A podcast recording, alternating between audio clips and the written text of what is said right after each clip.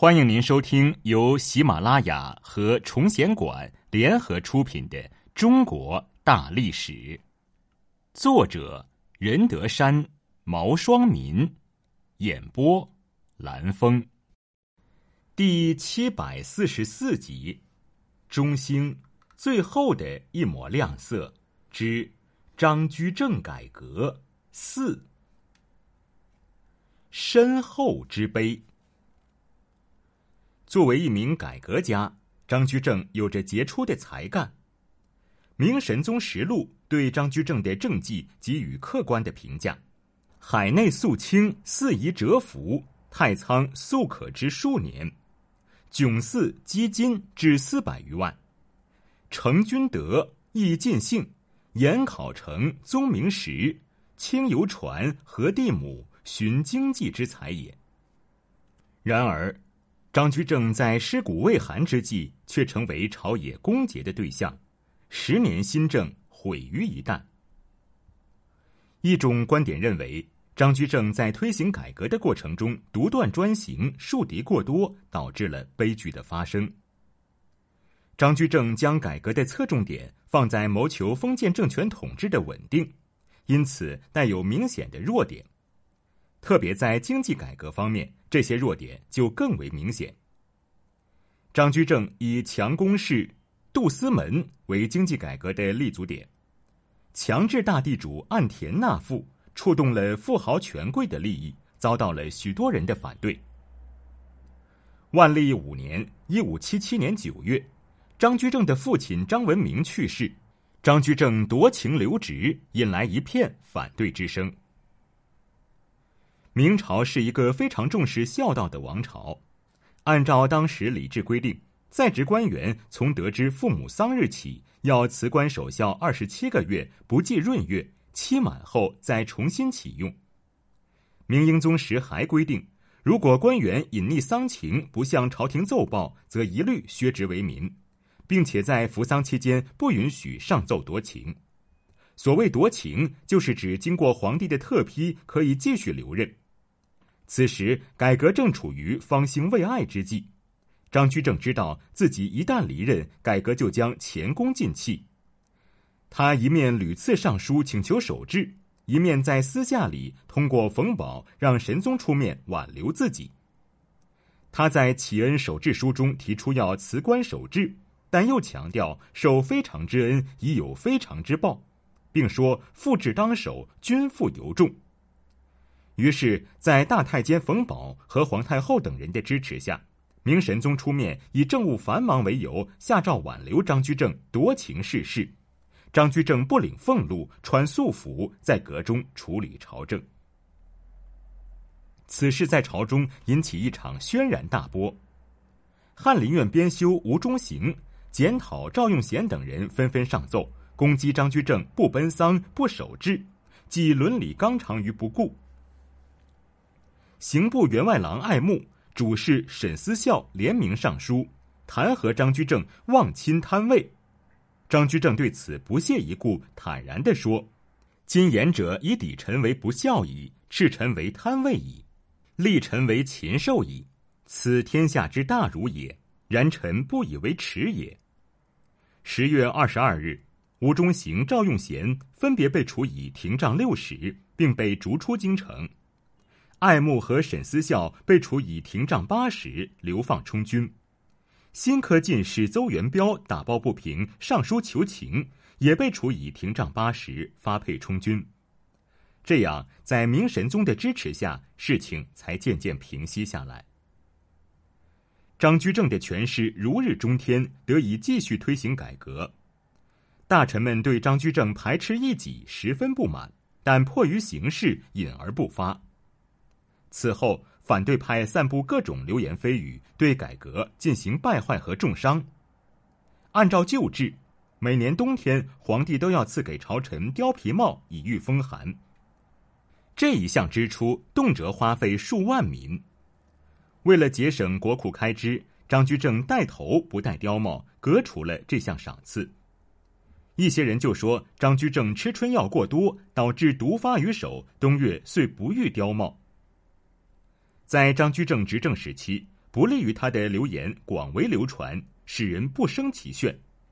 张居正以坚强的意志对这一切处之泰然，认为浮言私议，人情必不可免。他以破釜沉舟的决心宣称：不但一时之毁誉，不关于律，及万世之是非，亦所不计也。万历十年（一五八二年），张居正因病去世，时年五十七岁。在临死前的一个月，他还上书请求免去万历七年（一五七九年）以前老百姓积欠的赋税，并获准施行。明神宗赠其上柱国，谥曰文忠，下诏罢朝数日，以示悲痛。张居正从统治阶级的长远利益出发，开罪了一些权贵；他自己在政策及用人上也存在一些失误，给反对派留下了口实。张居正死后，一些大臣就开始了肆意的报复和攻击。一种观点认为，张居正身死受辱的真正原因是威权镇主。张居正四面树敌，固然对他造成了不利的影响，但并不足虑。明神宗对他态度的转变，才是张居正悲剧结局的关键所在。明神宗朱翊钧即位时年仅十岁，李太后就把教育培养朱翊钧的重任交给了张居正。张居正成为首辅后，一方面治理国事，一方面对神宗严加训导。张居正亲自指导神宗读书，为他安排课程，选拔有素养的大臣指导神宗的课业，与神宗建立起了深厚的师生之情。神宗视张居正为擎天一柱，对他极为敬畏，一向言听计从。因此，张居正得以独善权柄，成为有名一朝、最有权势的内阁首辅。随着年龄的增长。明神宗对张居正强硬的作风逐渐感到不满。一次，神宗和身边的两个太监一起在深夜里喝醉酒，在宫中嬉戏胡闹。次日，神宗便受到皇太后的严厉斥责。张居正还出面将陪他玩耍的太监全部调走了。张居正还命神宗向全国百姓发布了一篇罪己诏，措辞十分严厉。此后，神宗对张居正的感情慢慢就由敬畏转变为怨恨。张居正当国十年，威秉镇主，引起了明神宗的不满。张居正的当权便是神宗的失位，在权力上，张居正和神宗成为对立面。张居正去世后，神宗为了树立起自己的权威，就着手清算张居正。张居正逝世后的第四天。御史雷士珍等言官弹劾潘盛，神宗便命潘盛致仕。潘盛是张居正生前所举荐的大臣，他的下台就是张居正失宠的信号。之后，神宗经过多方权衡，决定拿与张居正一向交好的太监冯保开刀。张居正与大宦官冯保关系密切，冯保贪婪成性，张居正为了得到首辅之位。曾先后送给冯保明琴七张、夜明珠九颗、珍珠帘五副，金三万两，银二十万两。在冯保的鼎力相助下，张居正当上了内阁首辅，得以施展自己的政治才能。尽管张居正本人比较清廉，曾经拒绝过数以万计的贿赂，但是他与冯保之间的关系给反对派留下了口实。明神宗为了成为大权独揽的君主，首先就要摆脱张居正的影响。朝中的文武百官根据对张居正的态度而分为两派：一派拥护张居正，一派反对张居正。在反对派的眼里，张居正是伪君子和独裁者。在反对派的挑唆下，同年十二月，神宗以欺君之罪免去冯保东厂提督之职，抄没其家产。随后，张居正重用的官员都被罢免，而从前反对张居正的大臣则重新得到任用。张居正呕心沥血所推行的改革，至此宣告彻底失败。最为悲惨的是，在张居正死后不到两年，明神宗又指责他枉上负恩、谋国不忠，下旨削去他的官职和谥号，剥夺其生前所赐玺书，四代诰命，并查抄了他的家产，甚至要着官录师。一代能相之家，竟落得如此可悲的下场。司礼监太监张成和刑部右侍郎邱顺奉旨前往江陵查抄张府，在他们还未到达江陵之时。荆州府江陵县的地方官员们就亲自到张府封门，张家的子女仆人躲在空房间里不敢出来，饿死了十多人。查抄张居正家产时，更是锱铢必较，共计查出黄金万余两，白银十多万两，与当初预计的有很大出入。邱顺便用重刑拷问，硬要张家交出寄存在外的二百万两白银。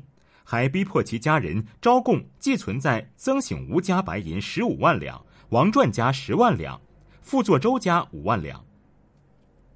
张居正的次子张茂修屈打成招，侥幸活了下来。长子张敬修不堪折磨，自缢身亡。死前留下一封血书，记录了张府遭受不白之冤的惨状。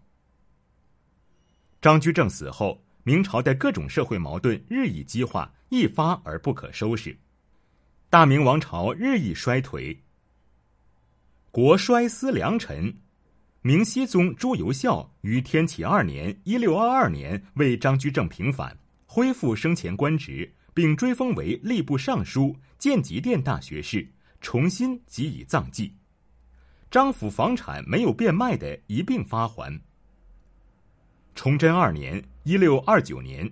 明义宗还赐予张居正后人官印与诰命。